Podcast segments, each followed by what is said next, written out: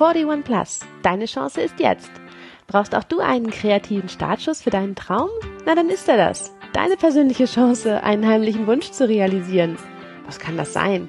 Naja, sowas wie Jobwechsel, Weltreise, Abnehmen, mehr Sport, Renteneintritt, Partnerschaft oder auch Familiengründung. Kurz gesagt, Krise kannst du vergessen. In diesem Podcast heißt es, mach was Neues, kreativ, hier und jetzt. Sei auf jeden Fall dabei, egal wie alt du dich heute fühlst. Mein Name ist Melanie Amelie Pump und ich bin euer Creative hier. Einen wunderschönen guten Tag, herzlich willkommen und hallo. Moin moin, mein Name ist Amelie. Ihr wisst es, und heute habe ich mal wieder einen ganz besonderen Gast. Und ich freue mich deshalb ganz besonders, weil es ist mein erster zugereister Gast. Das heißt, es ist das erste Mal jemand, mit dem ich heute das Vergnügen habe, den ich noch nicht jahrelang persönlich kenne, sondern der auf Empfehlung meines Themas zu mir gekommen ist und gesagt hat, hey, ich habe da auch einen Beitrag zu leisten und ich möchte auch was erzählen. Herzlich willkommen, Marlies Lamas. Ja, hallo Amelie, ich freue mich dabei zu sein. und wir uns erst. So, wie gesagt, ich habe ähm, dich jetzt erst ganz kurz kennengelernt über eine gemeinsame Freundin was mich besonders freut.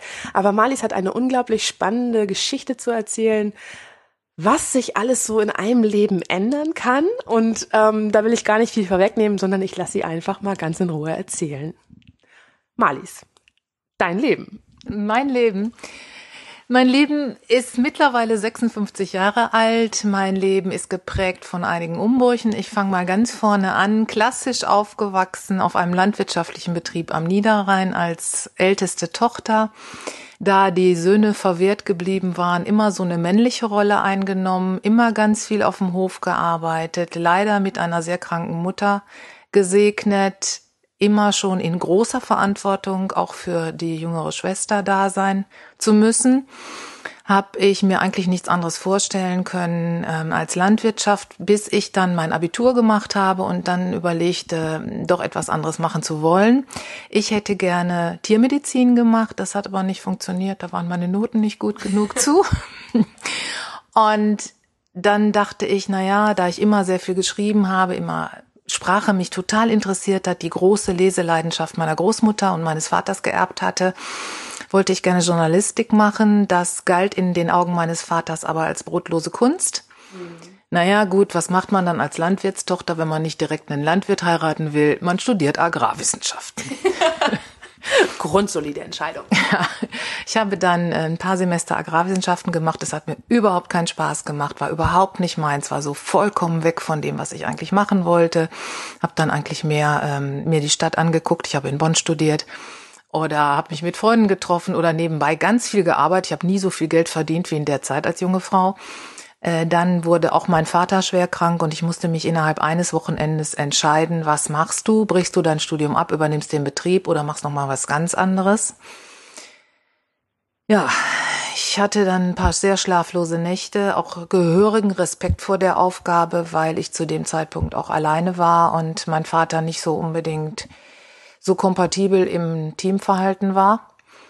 Ich habe dann mein Studium abgebrochen, habe dann im zarten Alter von 22 Jahren, 21 Jahren ähm, noch mal eine komplette Lehre gemacht, zwar verkürzt wegen des Abiturs, aber so mit den 16-Jährigen in der Berufsschule war es ein bisschen schwierig, auch mit den Lehrern. Ach, da kommt die Abiturientin. Und damals waren Frauen in der Landwirtschaft, in der Ausbildung auch nicht so häufig. Mhm. Die machten dann eher Hauswirtschaft. Und das wollte ich auf gar keinen Fall. Hätte dir ja auch nichts geholfen an der Stelle. nee.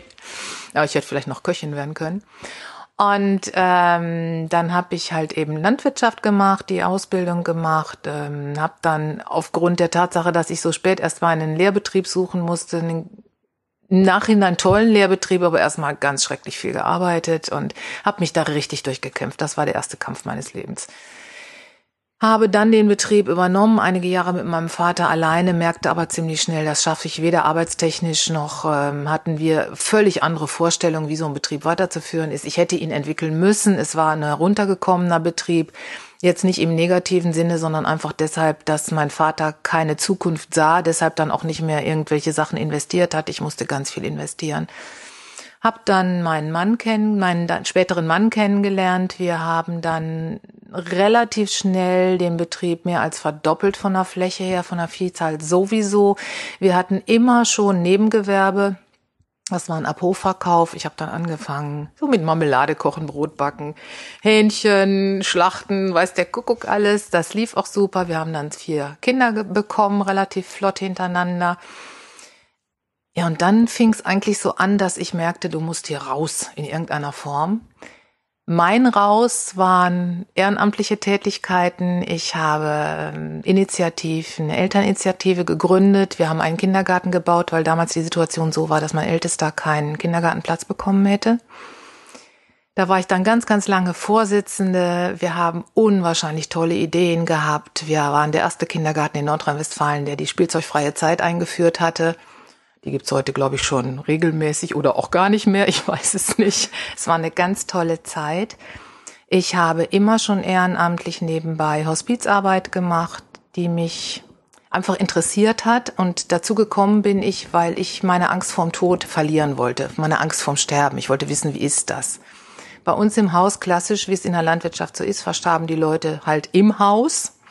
Ähm, wir waren da als Kinder schon früh mit in Kontakt gekommen, ähm, aber es gab eben viele Fragen. Gut, das habe ich gemacht. Ich war Lesemutter in der Schule und, und, und. Aber ich merkte, dass da irgendwas in mir anfing zu wachsen und das war Gott sei Dank kein Tumor oder so, sondern einfach eine Begeisterung für das Leben rundherum. Meine Neugierde auf andere Berufe, andere Menschen wuchs stetig und schneller, als ich, als es mir manchmal gut getan hat. Ich habe mir meine Welt dann in Büchern erlesen äh, Urlaub gab's nicht. Das hatte viele verschiedene Gründe, vielleicht auch, weil ich nicht wollte, ehrlicherweise.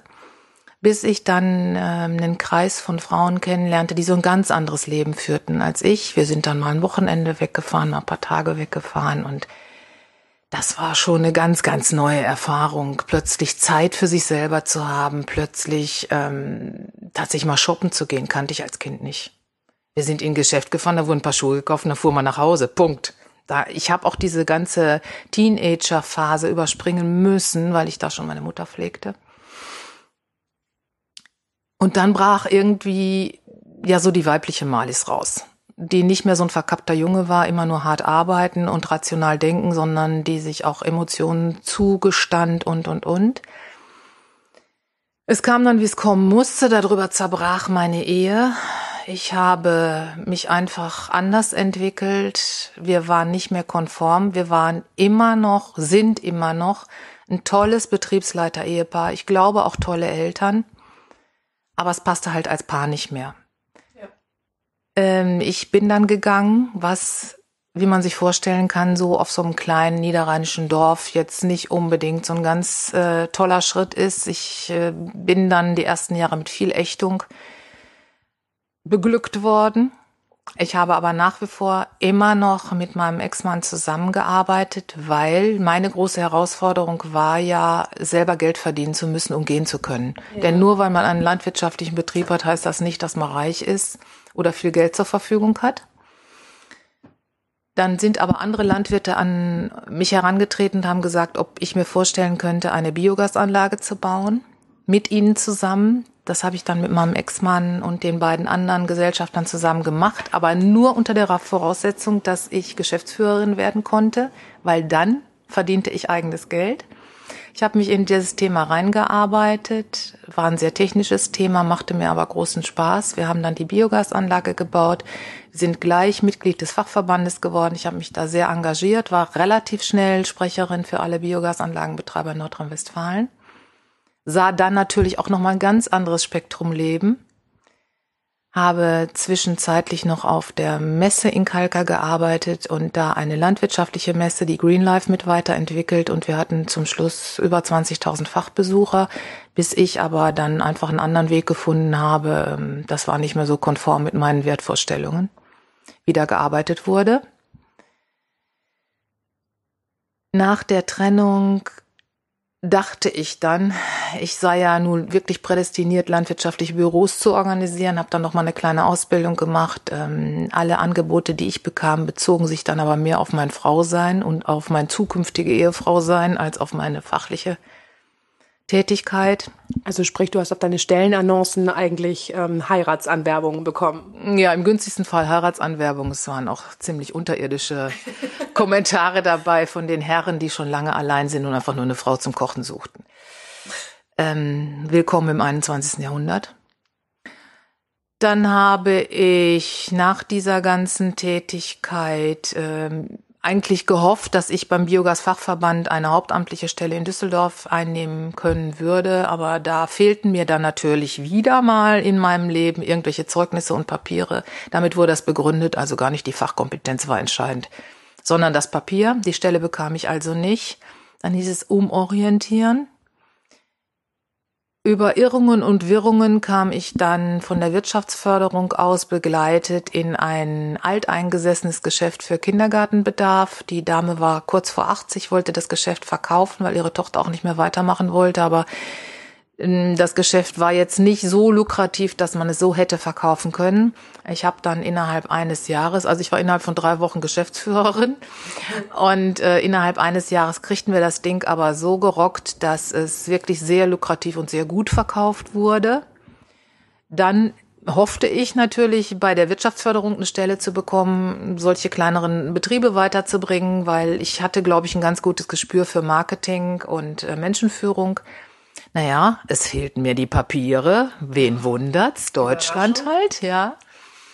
Ähm, dann fand mich aber eine Firma für internationalen Biogasanlagenvertrieb. Die hatten ein spezielles Produkt rausgebracht und ähm, über ein Protégé und einen ganz tollen Mentor habe ich da dann eine Stelle im Vertrieb bekommen, international.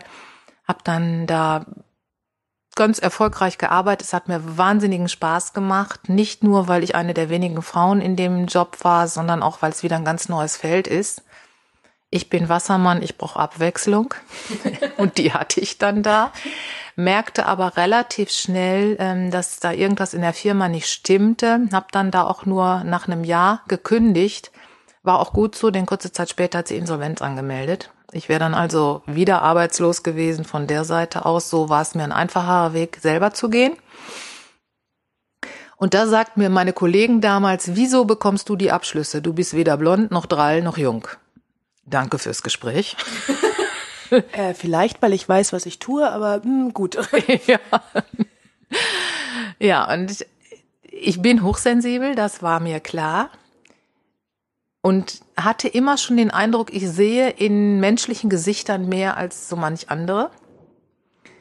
Und dass in Deutschland für alles eine Ausbildung gibt, ihr braucht nur googeln, bin ich dann auf das Eilert-Institut in Berlin aufmerksam geworden und habe da bei Dirk Eilert 2014 eine Ausbildung zur Mimikresonanztrainerin gemacht, das heißt dem Gesichterlesen.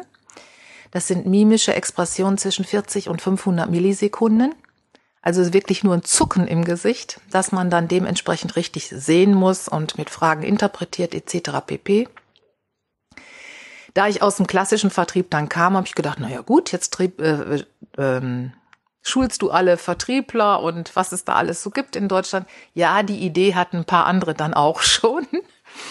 Äh, war jetzt also nicht so ganz ähm, erfolgversprechend. Ich habe dann äh, zusammen mit einer Psychotherapeutin in einer Praxis gearbeitet im Bereich des Coachings. Naja, ging so. Und dann sagte mir Herr Eilert, Mensch, wie wär's denn? Mach doch Flirt-Coaching. Ich war zu der Zeit auch alleine, ohne Partner und wir haben dann dieses Flirt-Coaching angeboten. Ähm, ich habe auch tatsächlich einigen Menschen dann zu einem Partner verhelfen können, beziehungsweise die sich selber. Aber sie haben bei mir die Tools gelernt. Nur ich merkte einfach, das war mir ja, nicht anspruchsvoll genug. Also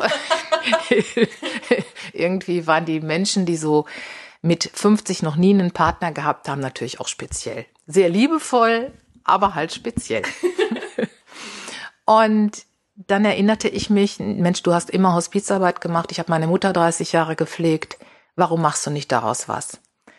Und habe dann dieses Mimikkonzept so für mich angepasst, dass es mittlerweile so ist, dass ich in Schulen für palliative Fachkräfte, für Fachmediziner in der Forensik ähm, arbeite, auch ganz viele Menschen im Bereich äh, Hospizschule, haupt- und ehrenamtlich im Bereich des Gesichterlesens, im Bereich der Kommunikation. Wie rede ich mit einem schwerst oder todgeweiht Kranken?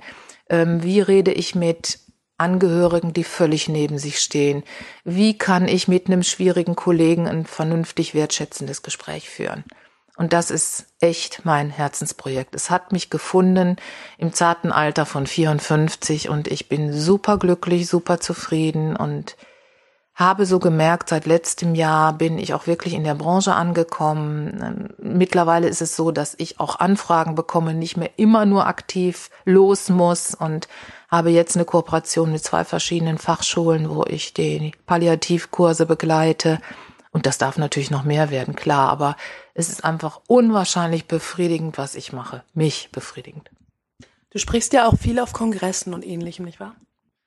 Ja, ich bin dieses Jahr, also im letzten Jahr 2017 habe ich vier andere Kongresse des Vincent Networks begleitet, bin dann im kommenden Jahr auch nochmal bei einem Netzwerk in Rostock und in Hannover. Ähm, bin ganz viel mittlerweile bei den Wirtschaftsförderern in Frauenkreisen, also wenn Frauen nochmal nach der Babyphase oder einer Neuorientierung, so wie ich sie hinter mir habe, nochmal was Neues machen wollen, einfach im Bereich der Kommunikation, im Gesichter lesen, weil die haben die Wahnsinnslebenserfahrung. Die brauchen nur noch so dieses kleine Tool, um dann das, was sie sehen, das auch richtig einschätzen zu können. Und da bin ich viel als Schulungsleiterin super spannend und deswegen ist sie ja heute auch bei uns. Sie hat sich da eben so ein bisschen reingeschlichen einfach in das Thema und ich weiß gar nicht, ob ihr den Übergang so richtig mitbekommen habt, aber ich fasse es jetzt mal in meinen eigenen Worten zusammen. Von der Bäuerin zur Mimikleserin ist ja jetzt mal nicht so ein ganz harmloser Schritt. Wie ähm, hat dein Umfeld das aufgenommen, als du mit dieser völlig neuen Idee um die Ecke gekommen bist? Wie bist du ähm, genau auf dieses Thema gekommen, von dem, wie du eben beschrieben hast, hochsensiblen von der von der Feststellung, dass du selbst ein hochsensibler Mensch bist. Und ähm, wie war da so die Resonanz? War die durchweg positiv? Wo kamen die Zweifler? Wo kam die Unterstützung her?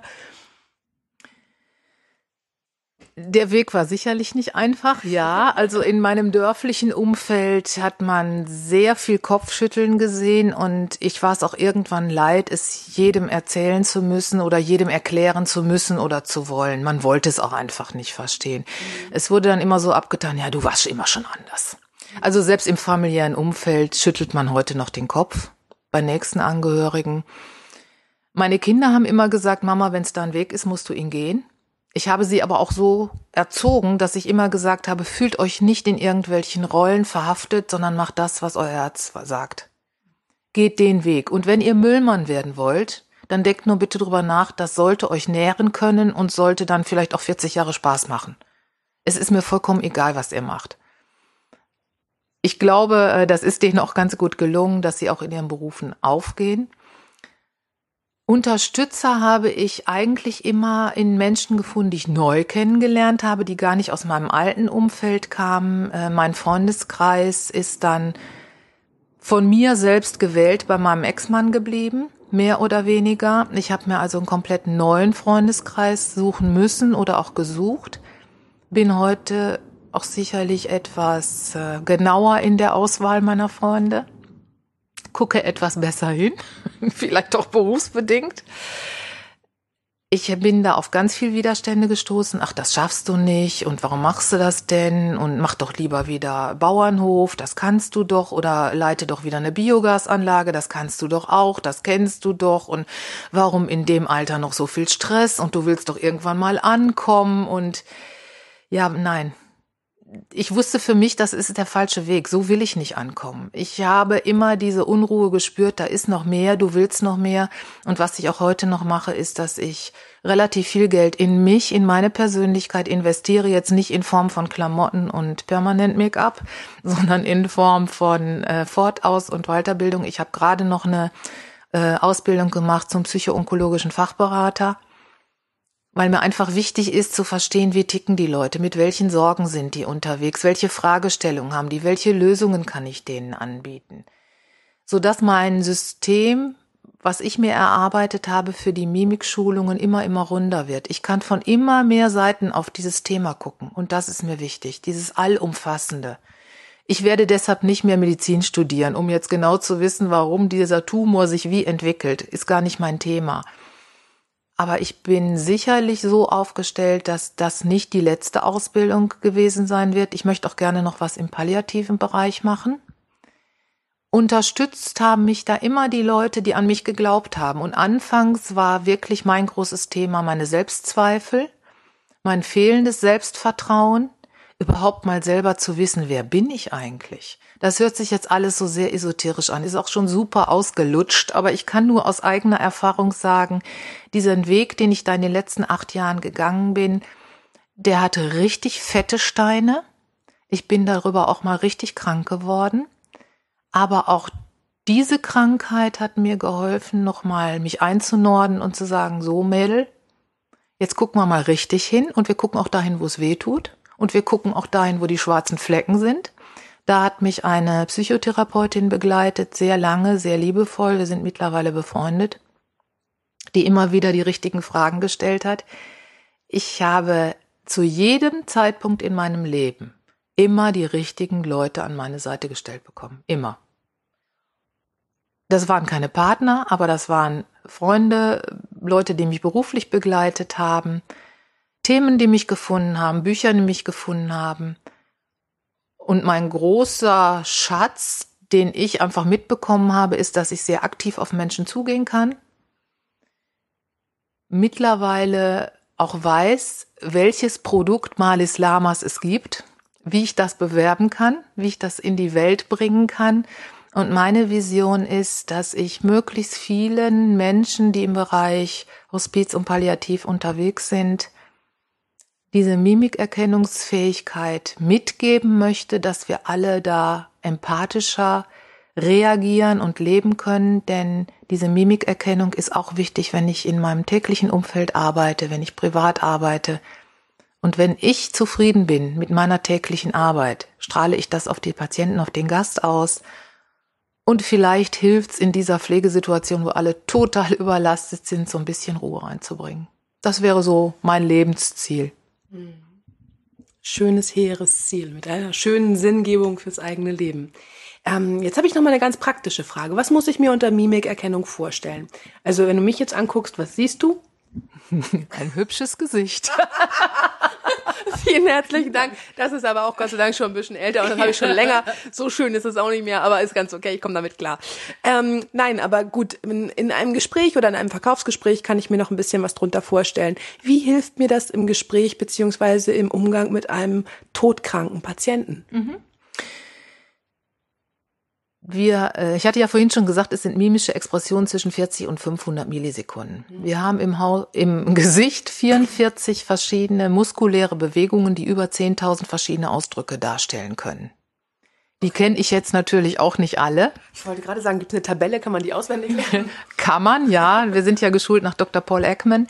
Ähm, aber so viele brauchst du gar nicht. Wenn du aber zum Beispiel ein Gespräch mit einem Schwerstkranken hast, hast du ja die erste Herausforderung, dass die Menschen meistens liegend sind, dass die Mimik sich dann sowieso etwas anders darstellt.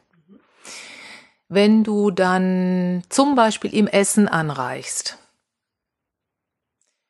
und er zieht dann plötzlich die Oberlippe hoch und kraust die Nase ein wenig. Dann kannst du auf der einen Seite vielleicht denken, es sei ein Schmerzausdruck. In der allermeisten Fällen ist es aber Ekel. Ekel vor dem Geruch des Essens, Ekel vor dem Essen an sich, Ekel vor der Art und Weise, dass er jetzt gefüttert werden muss, oder, oder. Mhm. Und wenn du diese Expression gesehen hast, dann kannst du natürlich den Patienten fragen, Herr XY, mögen Sie das Essen heute nicht so? Mhm.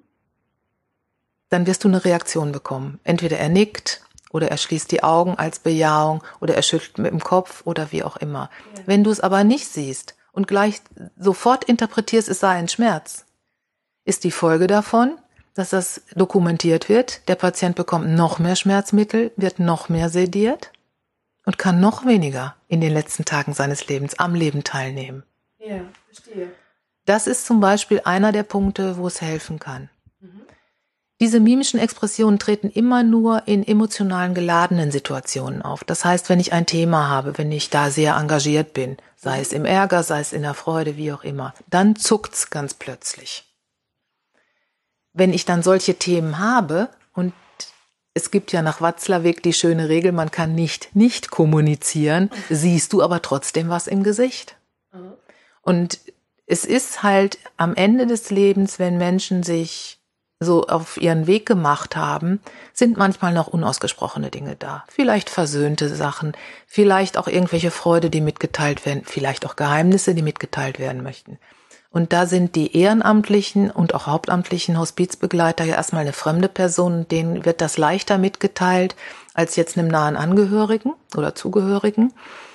Und in solchen Gesprächen sieht man dann einfach mehr. Und man spürt dann quasi, da ist noch was. Ich sage immer, die Mimikerkennungsfähigkeit verifiziert dein Bauchgefühl. Und alle Menschen im sozialen Bereich haben ein Bauchgefühl, ein sehr gutes sogar, das auch sehr laut ist. Aber man kann halt nicht so ganz sicher sagen, ist es das oder ist es das nicht.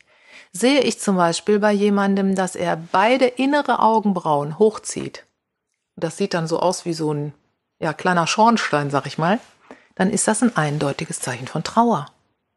Wir wissen nicht, warum die Trauer auftritt. Aber wir können dann wertschätzend weiterfragen. Mhm. Ich sehe in Ihrem Gesicht, Sie haben da einen Einwand. Gibt es noch was, was Sie mir sagen wollen? Mhm. Ich jetzt? nee, du nicht. Überhaupt nicht. Aber das Interessante ist, sobald ich ähm, mimische Expressionen beschreibe, wir Menschen leben durch Spiegelneurone. Meine Gesprächspartner machen das automatisch nach. Und dann denke ich immer, jetzt müsstest du eine Kamera haben, weil es ist so schön. Auch in meinen Kursen immer. Ich muss mir dann echt immer das Lachen verkneifen. Wir sind doch alles Affen, ich hab's gewusst. ja. Wir und die Primaten arbeiten über Spiegelneurone und spiegeln sofort. Und das Schöne ist, das, was ich sehe, nehme ich ja auf und es geht sofort in mein Emotionszentrum. Ich habe sofort ein Gefühl dazu. Mhm. Es geht aber auch andersrum. Wenn ich dir jetzt sagen würde, ähm, stell dir mal vor, wie ich in eine Zitrone beiße, beginnst du gleich einzuspeicheln. Ich beginne sofort zu sabbern. Genau. Ne? ja, also das ist das Schöne. Und das ist so ein feines, so ein interessantes, so ein weites Feld. Wenn man sich einmal angefangen hat, mit der Mimik und den Emotionen zu beschäftigen, da kommt so viel hinterher. Ich arbeite gerade ähm, mit Aromaölen zusammen an einem weiteren Konzept. So viel kannst du über Düfte machen. Das ist ja auch der Ansatz der Aromatherapie in den Einrichtungen. Wenn es den Pflegenden gut geht, wenn die einen schönen Duft auf dem Flur wahrnehmen, dann gehen die doch ganz gelöst und ganz anders in den Dienst, als wenn es überall nach Desinfektionsmitteln riecht. Im besten Falle, ja. Ja. Oh ja, ja, oh, ich erinnere mich auch an solche Stationen. Ähm, ja, auf jeden Fall, auf jeden Fall, auf jeden Fall sind unsere Sinne da volle Kante mit beteiligt in allen Richtungen. Und natürlich ist die mimische Wahrnehmung, wie du sagst, etwas, was uns tatsächlich auch bis zum Schluss erhalten bleibt. Was hattest du vorhin gesagt? Welcher Muskel stirbt als letzter? Der Augenringmuskel. Mhm. Also der, der ganz rund ums Auge geht, ist der, der wirklich noch ganz kurz vorm Tod zucken kann. Alles andere ist dann vielleicht schon nicht mehr so aktiv. Wir haben es natürlich auch bei dementiell erkrankten Menschen so in der letzten Phase entwickelt sich das Gesicht wie eine Maske zu einer Maske, ebenso bei den Parkinson-Patienten. Ja. Am Auge kannst du dann immer noch etwas sehen aber immer im Hinterkopf haben, das sind Müs, die sich da bewegen. Also dann musst du wirklich schon ganz genau hingucken. Mhm. Nur je mehr man übt und wer es jetzt üben möchte, wer sagt, Mensch, da hätte ich jetzt echt Bock drauf, Talkshows bitte ab heute nur noch ohne Ton gucken. Ihr seht dann so viel in den Gesichtern, so viel mimische Bewegung, so viel in der nonverbalen Kommunikation, was auch zu meinem Themenfeld gehört. Das ist irre. Und wer dann noch einen oben draufsetzen will, holt sich die erste Staffel von Lie to Me. Weil Lie to Me ist äh, wissenschaftlich begleitet worden von Dr. Paul Ekman und da erklärt er auch genau, woran er jetzt erkannt hat, wer der Täter ist. Aber bitte nur die erste Staffel, die anderen sind da nicht mehr wissenschaftlich begründet. Aber großartig, ich habe sie auch gesehen und ich muss ganz ehrlich sagen, ich habe auch so ein Buch zu Hause, wo man so ein bisschen mal in Mimik und so, also aber aus dem Buch lernen, das ist mir nix. Von daher, ich kann immer nur empfehlen, jemanden wie Marlies Lamas dann dazu zu holen und sich lieber mal bei ihr in ein Seminar zu setzen. Stichwort Seminar, ähm, die gibst du jetzt hauptsächlich an Schulen und ähnlichen Einrichtungen. Was war da so mal dein Bestes und was war mal so dein schlimmstes Erlebnis als Leiterin? Ja, ich mache also an Schulen Seminare und äh, ganz viele Inhouse-Schulungen in allen möglichen Einrichtungen, Hospizen, äh, Seniorenheimen und, und, und. Also mein schlimmstes Erlebnis war tatsächlich mal in einer Vertriebsschulung, die ich nach wie vor auch mache, weil Mimikerkennung braucht wirklich jeder, vom Säugling bis zum Greis. Wobei ich da noch einflechten möchte, je älter wir werden, je mehr verlieren wir die Mimikerkennungsfähigkeit, je mehr wir auf die verbale Sprache hören.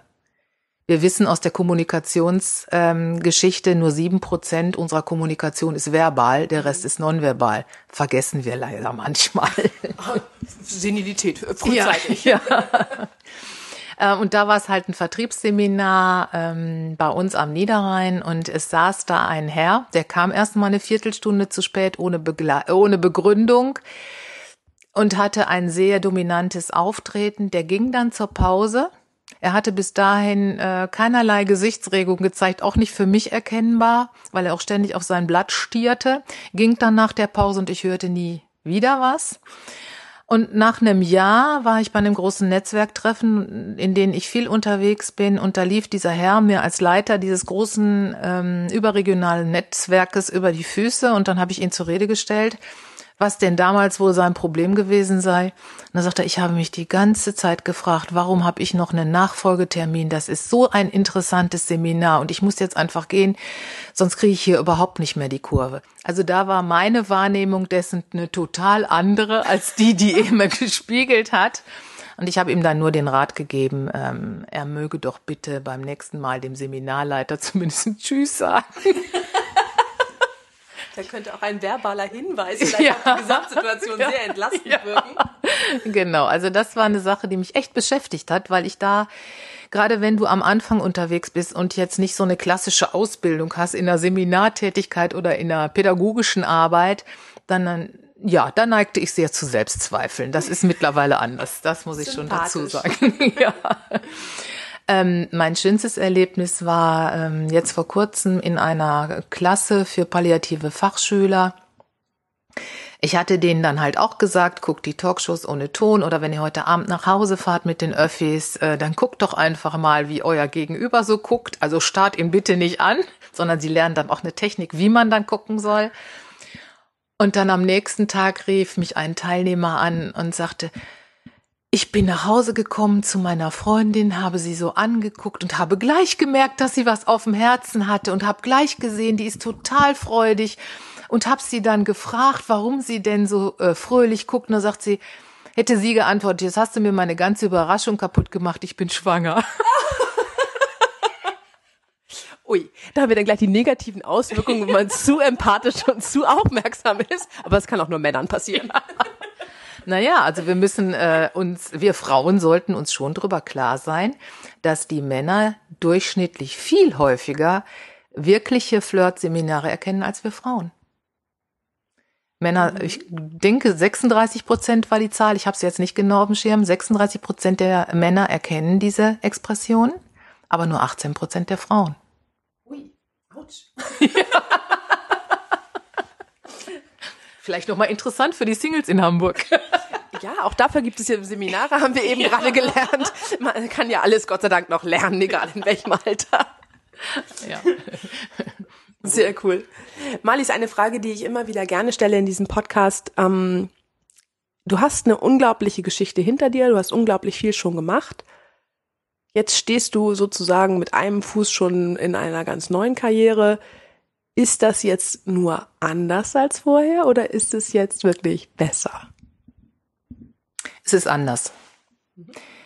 Ich bin immer mit Leib und Seele Bäuerin gewesen. Und ich nutze ganz bewusst den Begriff Bäuerin. Ich mag dieses Landwirtin nicht. Weil Bäuerin sagt für mich so viel mehr aus. Bäuerin ist die, die den Riesenhaushalt hat, die die Hühner füttert, die die Buchführung macht, die Altvorderen betüdelt, die Kinder aufzieht, sich politisch, sozial engagiert, die einfach, ja, mit ganzem Herzen arbeitet und lebt. Das ist mir einfach sympathischer, dieser Begriff. Ich habe immer auch da schon ungewöhnliche Wege beschritten, habe zum Beispiel ähm, mit Begleitung einer Tierärztin unseren kompletten Betrieb homöopathisch umgestellt. Ich war also für die Abferklung in dem Sauenbetrieb zuständig und wir nutzten ganz, ganz wenig Antibiotika, weil das super klappt mit der Homöopathie. Auch da war es ein toller Weg.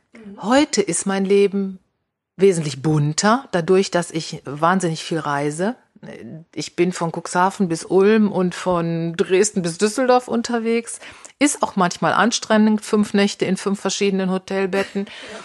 Aber ähm, meine Neugierde an Menschen, und das jetzt nicht negativ, sondern einfach zu wissen, was machen andere, welche Wege sind die so gegangen, die wird voll befriedigt. Und ich bin wirklich glücklich. Also doch besser.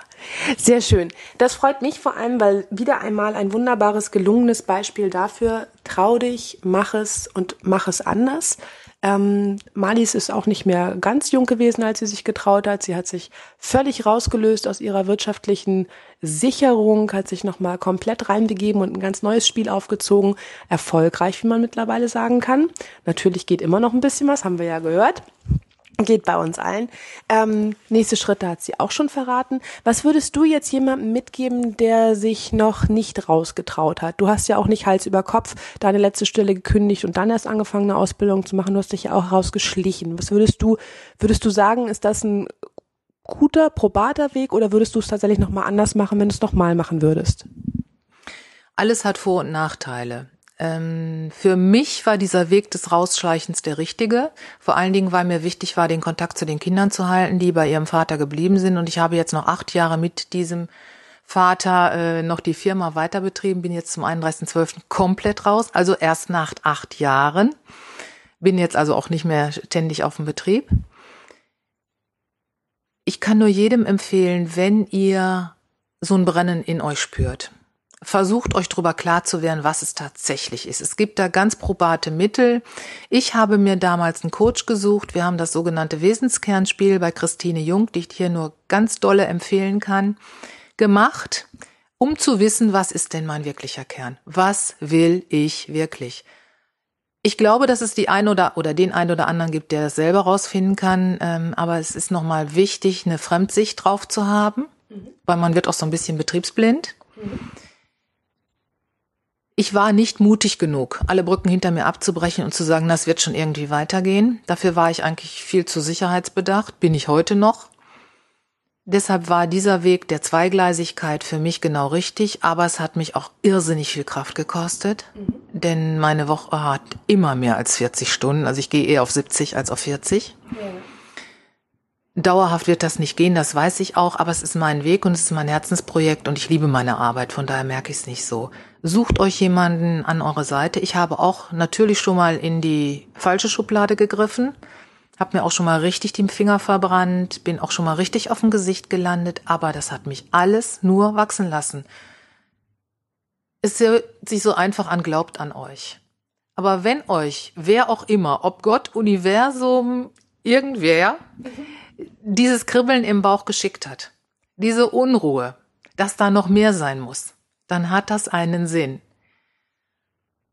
Und durch meine Hospizarbeit habe ich einfach gelernt, diese fünf berühmten Fragen oder Antworten, die Menschen am Ende ihres Lebens gehen, hätte ich. Und ich habe mir immer gesagt, egal was kommt, ich möchte nicht irgendwann vorm Himmelstor stehen oder vorm Höllentor und mir sagen, hätte ich das damals doch. Und ich will's wagen, ich habe noch ein paar Pläne, die sind für andere total albern und ich kann mich hier jetzt auch mal outen an der Stelle. Ich bin in meinem ja, mittlerweile 56-jährigen Leben 55 Jahre noch nie alleine geflogen. Also ich bin immer mal mitgeflogen, brauchte das aber nicht organisieren oder nichts, bin immer nur brav hinterher gedackelt. Und im Dezember 2017 bin ich dann tatsächlich mal alleine gebucht, alleine geflogen, hat überhaupt nicht wehgetan, war nur ein ganz schrecklicher Flug, so dass der, äh, so dass ich das erste Mal in meinem Leben gesehen habe, dass eine Stewardess grün wurde im Gesicht. Aber ich habe es überlebt. Für viele von euch, die werden jetzt sagen, mein Gott, ist das albern. Ja, Mag sein, aber für mich war es eine Herausforderung. Ich habe die wirklich mit Bravour gemeistert und als ich dann gelandet war, bin ich erstmal zum nächsten Kiosk und ich bin keine Alkoholikerin und habe mir erstmal ein Prosecco getrunken und mich selber beglückwünscht. Und das mache ich heute häufig. Ich habe in diesem Jahr erstmalig ganz alleine meinen Geburtstag gefeiert. Und für die, die es sich nicht vorstellen können, macht's mal. Es war ein so schöner Abend. Ich zähle heute noch von. Herzlichen Glückwunsch nachträglich. Danke. In dem Sinne hat Malis uns heute ganz, ganz viel Ideen geliefert, ganz viel Vorbild geschaffen, ganz viel Inspiration gegeben. Dafür ganz herzlichen Dank. Ähm, ich kann euch nur sagen, bitte, bitte nehmt euch ein Beispiel, traut euch, macht, versucht. Ihr müsst nicht Hals über Kopf alle Brücken abbrechen, haben wir heute wieder mal gehört. Man muss nicht absolut hundertprozentig sofort jetzt auf gleich ähm, alle Stricke abschneiden und Zöpfe abschneiden und was ganz, ganz Neues machen, sondern man kann auch reinwachsen in seine neue Aufgabe. Für viele ist das der probatere Weg. Auch ich kann das ähm, ganz gut sagen, denn auch ich habe meine Selbstständigkeit damals schleichend begonnen. Glaube ich, habe ich euch auch schon mal erzählt. Ach, sonst machen wir da mal eine neue Folge draus. Auf jeden Fall, ähm, es ist immer vollkommen in Ordnung, das einfach auch schrittweise zu machen und es langsam zu machen wenn es euch aber auch ein bisschen schneller lieb ist, na bitte, dann macht es eben schnell.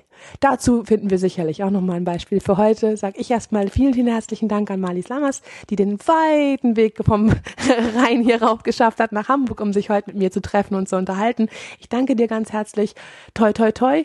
Und wenn du dir noch was wünschen könntest von meinen und unseren Hörern, was wäre das? Mädels, Jungs, seid mutig. Super. Vielen Dank. Und wie mal sagt man bei uns, tschüss, tschüss, bis bald, eure Amelie. Tschüss.